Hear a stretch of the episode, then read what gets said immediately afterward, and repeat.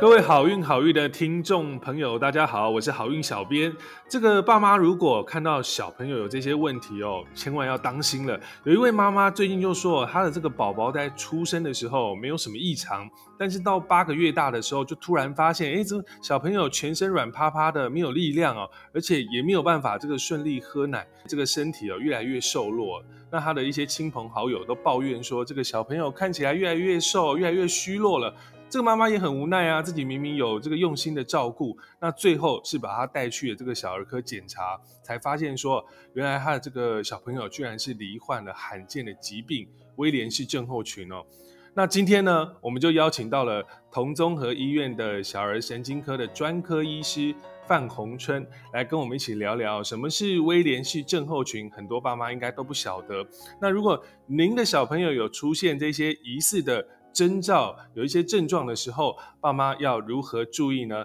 那我们就先欢迎同综合医院小儿神经科专科医生范宏春医生。医生你好，主持人好，各位听众朋友大家好。医生，我们这边就是也要代表那个很多的听众要来发问哦，就是说，呃，什么是威廉氏症候群哦？因为很多人可能对这个东西很好奇，那它又会有哪一些明显的症状呢？跟大家解释一下。是。有关于威廉氏症候群呢，它是在染色体第七对肠壁第十一点二三这个地方有缺陷所造成的先天性疾病，大部分呢都是偶发的，很少很少有家族史。新生儿的发生率大概是七千五百到一万分之一，在各种族、国家和男女之间的患病率是差不多。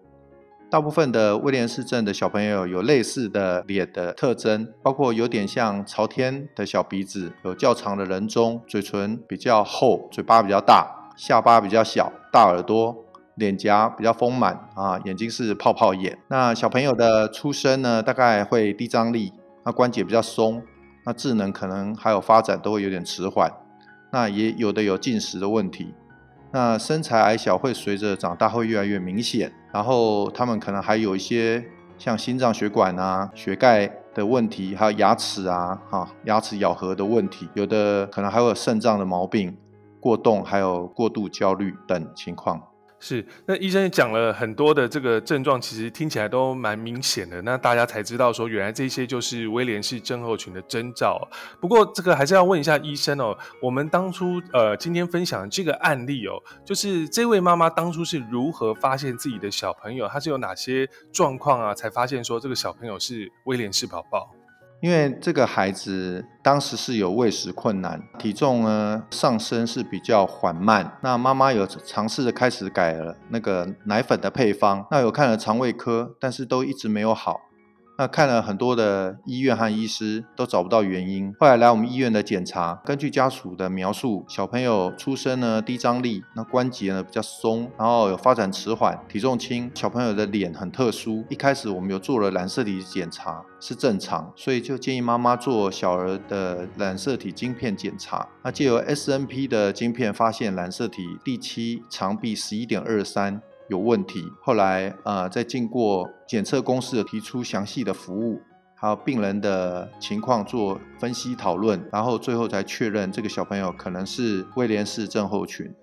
是范医生，您刚才有提到说，像这个小朋友他染色体检查是正常的，那后来这个妈妈才让小朋友做这个小儿晶片检查，是医生这边建议的。那您提到这个小儿晶片检查哦，大概是什么样的东西呢？可能大家很陌生。那通常会在什么样的情况下，大家才会去做这样的检查？是因为小朋友有发展迟缓。那这个发展迟缓呢？大概呃，从临床上来看，我们可以分成粗动作、细动作啊，还有语言发展啊，小朋友认知和社交能力。那我们今天讨论的这个主角呢，第一个他有粗动作发展迟缓，这个孩子在学坐站的时间比较晚。哦，一些需要动作协调，像骑脚踏车啊，对他们都很困难。那精细动作发展迟缓，威廉斯症的小朋友有的有视觉空间的障碍，所以运动协调能力比较差。比方说像用剪刀啊啊来剪东西，他们可能就不太行。那第三个比较奇怪的就是语言，其实威廉斯症的孩子很会讲话，叽呱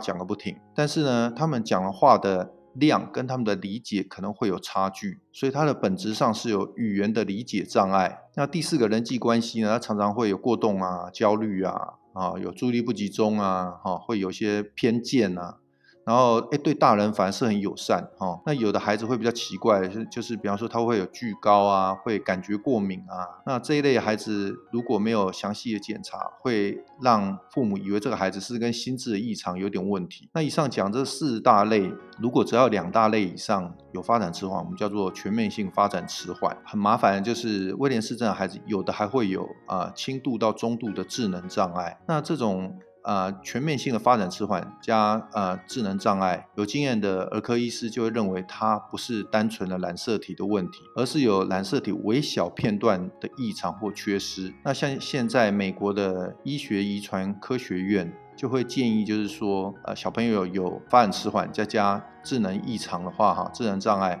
就会建议用染色体晶片这种技术来评估这一类的孩子。那有些染色体呃微小片段的异常，像小胖威利啊、天使症啊、迪乔治症候群啊、像威廉斯症候群这些种种啊，呃，因为他们这些病有的看起来很类似，所以必须要靠染色体晶片能够给医师、给家属啊一个答案，而且一旦确诊，也可以方便家属啊申请，比方说像罕病的补助啊，以及后续的治疗。是，这医生您刚才有提到啊，其实说很多大家真的都不了解哦，原来这个染色体异常有很多是这个微小片段的异常，那这个都要靠晶片才能够发掘。很多爸爸妈妈可能都有听过，可能听医生讲啊，自己上网查都知道说，哎，其实好像有很多种的染色体晶片。那可能在这边要请教范医师哦，您刚才提的晶片啊这么厉害，那到底晶片之间有什么差异呢？是的。染色体晶片呢？因为现在科学技技术的进步啊，市面上很多种，最常听见的晶片就是 Oligo 晶片跟 SNP 晶片。这些晶片呢，都是美国医学遗传科学院推荐作为发展迟缓或者是有啊原因不明的这种智能障碍哈，做第一线的检查。那这种晶片，不管是 Oligo 跟 SNP 啊，它们各有优缺点。Oligo 晶片是比较早期发展出来的，那依据之前早期常见的疾病设计，所以它价钱比较便宜。SNP 呢是比较后期推出了，检测的范围比较大，好，它可以做全染色体的分析。而且 S N P 的染色体晶片是以高密度的探针进行检测，虽然价钱贵一点，可是呢，它可以检查染色体套数是否异常，或者是比较细微的染色体异常，还可以把小胖威力啊，像天使症候群这种疾病啊，能够有办法可以给它分别出来。是。医生，那您说，当我们用这个晶片哦，把一些比较以前看不到的，或者是说想要知道的细节都分析出来，这些染色体异常检查出来之后，那我们后续你会建议这个爸爸妈妈要如何来处理呢？是的，这个是一个比较呃关键的问题啊。那一般来说，从检测报告，我们了解病人的染色体是什么异常，我们医师会先跟父母啊讨论一下，就是说小朋友可能。也许有什么临床症状啊？有些可能是隐藏的，有些可能是还没有没有表现出来。然后以及将来可能的治疗方式。如果父母有计划，或者是正在怀孕要生第二胎，那这检测的结果也许可以当做他们的参考。只是比较麻烦的就是有些检测的结果出来。可能是我们现在医学科技还没办法做进一步的确认，那就要请父母再抽血做啊进一步的验证，看看这个我们的小朋友他的这个异常究竟是不是父母的遗传，借由这种方式来确认是哪一种疾病。有些生技公司很好，它也可以提供对受检者哈提供遗传医师的咨询专线，这样子可以对啊家长提供比较全面性的服务。是。家长听到这里，可能也会有一些些这个疑问哦，就是认为说，那既然我都发现孩子可能有出现类似那种迟缓的状况了，那不管状况怎么样，都要进行早疗，那为什么还要花钱用晶片去来做检查呢？这个问题可能是大家比较好奇的。是因为呃，孩子都有问题了，家长会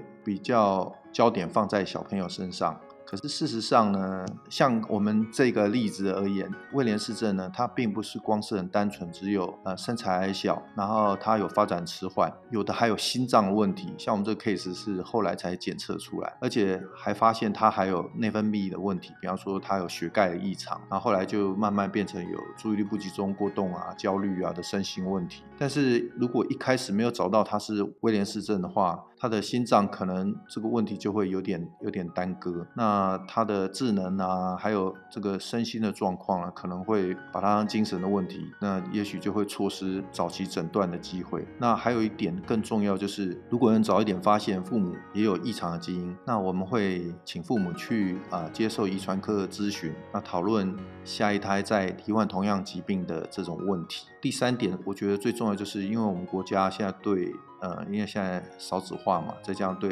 儿少的福利，政府越来越重视，所以如果一旦确定是罕病的话，我们会会协助啊小朋友的父母哈啊去做相关的证明和补助。